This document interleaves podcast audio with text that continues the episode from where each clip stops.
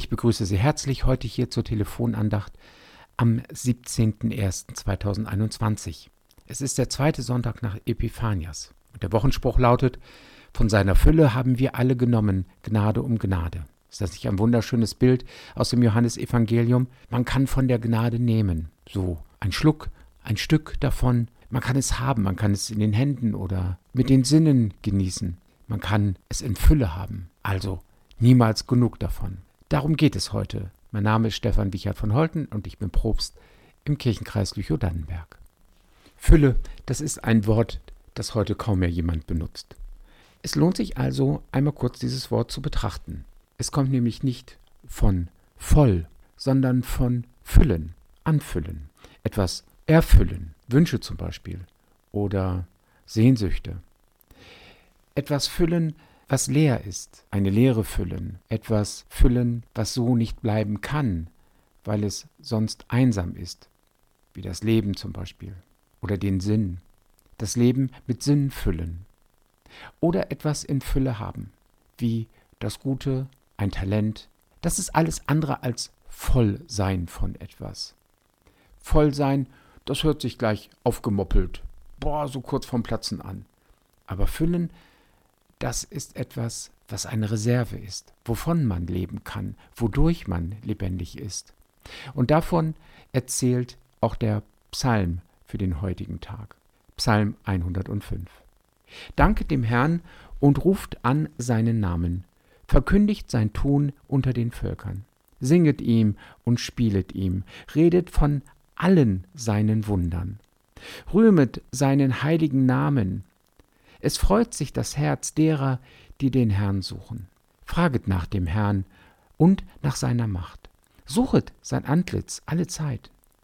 Gedenket seiner Wunder, die er getan hat, seiner Zeichen und der Urteile seines Mundes. Er ist der Herr unser Gott. Er richtet in aller Welt. Er gedenkt ewiglich an seinen Bund, an das Wort, das er verheißen hat, für tausende Geschlechter. Lasst uns beten. Mit Fülle beschenkst du deine Welt, wunderbarer Gott. Du siehst unseren Mangel, du gibst Gnade um Gnade, Liebe um Liebe, Friede um Friede. Alles empfangen wir aus deinem Reichtum. Du siehst unseren Mangel. Wir bitten dich für deine Welt und für das Zusammenleben der Völker. Leite und begleite die, die Macht haben, das Miteinander in Europa zu steuern und auch auf dieser Welt, denn alles ist schrecklich nahe geworden. Leite und begleite die Mächtigen, damit sie Vorbilder sind und wir uns nicht vor ihnen fürchten müssen und nicht ihren Mangel sehen an Bereitschaft zur Hilfe, an Intelligenz im Handeln und an Barmherzigkeit für die Menschen, für die sie doch eigentlich Verantwortung tragen sollen, hier und überall. Fülle uns nicht mit Streit, sondern fülle uns mit den Möglichkeiten, Brücken zu bauen und den Weg der Versöhnung zu ebnen. Mit Fülle beschenkst du diese Welt. Und so fülle nun auch unser Gebet, indem du uns antwortest, du, der Vater, durch den Sohn und den Heiligen Geist. Amen. Es gibt Momente in unserem Leben, der steht für die Fülle purer Lebensfreude. Und deswegen möchten wir auch die Menschen teilhaben lassen an dieser Fülle von Zufriedenheit und Glück. Eine Geschichte davon steht bei Johannes im zweiten Kapitel, das sind die Verse 1 bis 11, die Hochzeit zu Kanaa. Am dritten Tage war eine Hochzeit zu Kana in Galiläa, und die Mutter Jesu war da. Jesus aber und seine Jünger waren auch zu der Hochzeit eingeladen. Und als der Wein ausging, spricht die Mutter Jesu zu ihm: Sie haben keinen Wein mehr. Jesus spricht zu ihr: Was hab ich damit zu schaffen, Frau? Meine Stunde ist noch nicht gekommen. Seine Mutter spricht zu dem Diener, was er euch sagt, das tut. Es standen aber dort sechs steinerne Wasserkrüge. Für die Reinigung nach jüdischer Sitte waren sie vorgesehen, und in jeden gingen zwei oder drei Maß. Jesus spricht zu ihnen, füllt die Wasserkrüge mit Wasser, und sie füllten sie bis oben an. Und er sprach zu ihnen, schöpft nun und bringt's dem Speisemeister. Und sie brachten's ihm. Als aber der Speisemeister den Wein kostete, der Wasser gewesen war, und nicht wusste, woher er kam, die Diener aber wussten's, die das Wasser geschöpft hatten, ruft der Speisemeister den Bräutigam und spricht zu ihm, Jedermann gibt zuerst den guten Wein und, wenn sie betrunken sind, den geringeren. Du aber hast den guten Wein bis jetzt zurückgehalten. Das ist das erste Zeichen, das Jesus tat. Es geschah zu Kana in Galiläa und er offenbarte seine Herrlichkeit und seine Jünger glaubten an ihn. Amen. Liebe Zuhörerinnen, lieber Zuhörer, nach dieser Geschichte kann man doch mal aus Herzenslust sagen, heute haben wir mal aus dem Vollen geschöpft. Wer das von sich behauptet, erkennt noch, wie wenig selbstverständlich das ist.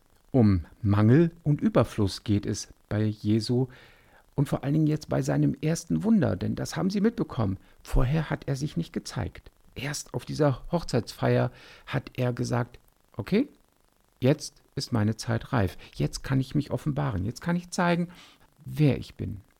Also, was wäre eine bessere Gelegenheit als ein freudiges Ereignis? Und ein freudiges Ereignis ist ja eine Hochzeit, das hatten wir schon festgestellt. Aber was ist, wenn dann der Wein ausgeht? Das könnte die ganze Festfreude trüben. Von seiner Mutter gebeten, rettet Jesus erstmal schlicht und ergreifend die Feier. Aus Wasser wird der erlesenste Wein. Auf ein Wunder hoffen die Judäer, die in der Dürre nach Gottes Volk rufen, die nichts zu trinken haben, nicht mal Wasser und geschweige denn Wein und deren Seelen nach etwas dürsten, was noch viel flüssiger ist, weil es sich ja so schnell verflüchtigt, nämlich Frieden und Freiheit. Wo ist er in dieser schwierigen Zeit? Fragen die Judäer, fragen die Menschen, wo ist er, der Messias, der, der uns retten soll, der uns zu trinken geben soll, der uns anfüllt mit einer Fülle von Frieden, Freiheit und damit Fröhlichkeit unter uns bringt. Wo? Ja, wo ist er? In dieser Geschichte wird das auch nicht so richtig deutlich, denn man hat nicht den Eindruck, dass Jesus ganz begeistert aufspringt und sagt, ich habe da eine Idee, lass uns das Weinwunder machen, sondern zuerst sagt er seiner Mutter, was geht mich das an? Was hat das mit mir zu tun? Jesus selber muss erstmal seine Rolle finden, muss wissen, was ist eigentlich das, was die Menschen von ihm erwarten. Und trotzdem ist er ja nicht dazu gekommen, Erwartungen zu erfüllen, sondern er soll Gott in dieser Welt den Menschen zeigen und den Menschen zeigen, wie menschlich Gott ist. Es soll eine neue Verbindung, einen neuen Bund geben. Ein Bund der Menschlichkeit, der Barmherzigkeit, der auf Gnade und Liebe aufgebaut ist. Und das ist ganz schön schwer, auch gerade für so einen jungen Mann, wie Jesus es damals wahrscheinlich ja noch war. Er hatte schon seine Jünger, er wusste schon Bescheid, aber er wusste noch nicht, wann der richtige Zeitpunkt ist, den Menschen zu sagen, Gott redet mit euch. Und ich freue mich so, dass Gott, dass ich in Jesus Christus, in Gottes Namen jetzt hier sein kann. Vielleicht geht es Jesus gerade ganz ähnlich wie Ihnen bei Ihrer letzten Geburtstagsfeier. Also, viele Menschen mit wunderbaren Geschenken kommen und sie freuen sich wirklich, aber sie können es nicht zeigen und quetschen ein, oh ja, danke, ach, es ist so schön, dass ihr da seid, heraus, aber eigentlich ist die Fülle in ihrem Herzen so groß, dass sie überspringen will. Aber sie schafft es nicht, sie kann es nicht. Vielleicht liegt es ihnen gar nicht. Es ist manchmal auch nicht leicht, sich zu freuen, weil vorher so wenig Freude da war, weil man durch eine lange Wüstenzeit oder durch schwierige Ereignisse gegangen ist und die Freude nun so groß ist, dass sie einen überwältigt, dass man keine Worte findet oder nicht die richtigen Worte im letzten Jahr 2020, nach 40 Jahren Streit um die Endlagerfrage, ist Gorleben aus dem Suchverfahren herausgenommen worden. Für viele ist das eine große Freude gewesen, aber nicht alle konnten das so gut zeigen. Und welches ist da auch die angemessene Freude? Wie ist es mit der Freude um die Wahl in Amerika? Endlich ein Präsident, der an die Menschen denkt. Und zuerst an die Menschen und dann nochmal an die Menschen. Und keinesfalls scheinbar an sich selber. In wenigen Tagen am 20.01. soll er eingeführt werden. Und sein Vorgänger wird nicht kommen. Und über diese ganze Freude stülpt sich dann etwas anderes, nämlich der Präsident, der noch im Amt ist und über den man sich gar nicht mehr freuen kann. Der alles verwässert, der den Wein verwässert, mit dem man überhaupt auch gar keinen Wein trinken möchte, weil er verbrannte Erde hinterlassen will, ist, weil er es möglichst schwer machen möchte, dass das Gute, was die Leute sehen, jetzt wirklich hervortreten kann denn er ist nicht das Gute. Freude hat also manchmal einen schweren Stand. Gottes Herrlichkeit ist dem menschlichen Auge und Geist noch verborgen. Davon spricht der Apostel Paulus in vielen seinen Briefen. Und das erfährt Mose am eigenen Leib, denn er darf Gott gerade mal hinterher schauen, weil sein Auge Gottes Anblick nicht ertragen würde. Gott sehen, sehen, dass Gott da ist. Das ist der große Wunsch, den die Menschen haben. Und deshalb, diejenigen, die nach Gott suchen und nach seinem Willen leben wollen, ahnen die Fülle, die Gott ihnen verheißt.